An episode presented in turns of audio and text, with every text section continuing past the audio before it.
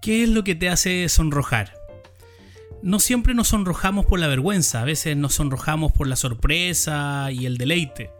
¿Te acuerdas de alguna vez que te sonrojaste de sorpresa? A veces me sonrojo por los regalos o a veces me sonrojo por los cumplidos, ¿cierto?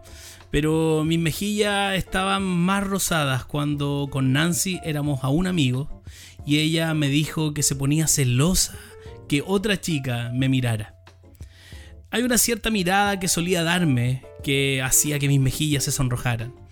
Las sorpresas del amor, el poder del amor y las delicias del amor son las cosas más dulces que yo he experimentado y las he vivido con Nancy. Dios no tenía que permitir que nos enamoráramos unos de otros. Me imagino que teóricamente podríamos procrear, continuar con la especie y hacer nuestro trabajo sin amor. Pero Dios es amor y nos dio las sutiles delicias del amor para unir todas las piezas de nuestra vida. El amor eleva lo mundano a, algo mágico. Al principio de nuestra relación con Nancy, cuando aún éramos amigos, me recuerdo que veníamos eh, en un bus eh, y veníamos sentados juntos hablando y ella con sus dedos tocó mis dedos. Eso fue todo.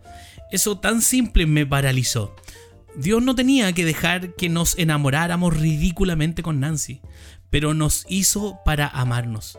Eh, Dios nos hizo por amor. Cantar de los cantares me ruboriza.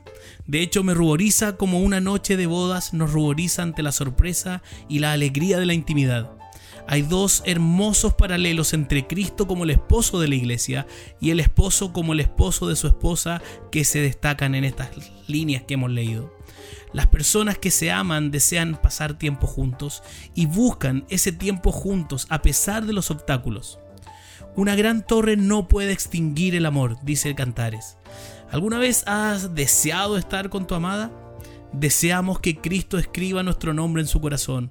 Deseamos que Cristo escriba nuestro nombre en el libro de la vida. Él ha hecho esto, diciendo, mira, te he inscrito en la palma de mis manos. Isaías 49.1 y nos invita a escribir su nombre como un sello en nuestro corazón. Aquí mismo en Cantares 8, 6 y 7 lo dice. Los ríos no pueden apagar, ahogar este amor, es lo que dice Cantares. ¿Has amado alguna vez a pesar de los obstáculos? Así como los dolores del amor decepcionado son como una muerte, el amor de Cristo por la iglesia es mucho más fuerte que la muerte. Nuestro amor por Cristo mata todas nuestras otras lealtades. De hecho, no podemos estar separados del amor de Cristo ni siquiera por la muerte. Sin amor no tenemos nada. El amor íntimo de Dios no se puede comprar ni comerciar, no podemos ganarlo. Es imposible, inexplicable y abrumador. Solo puede recibirlo y Dios lo regala.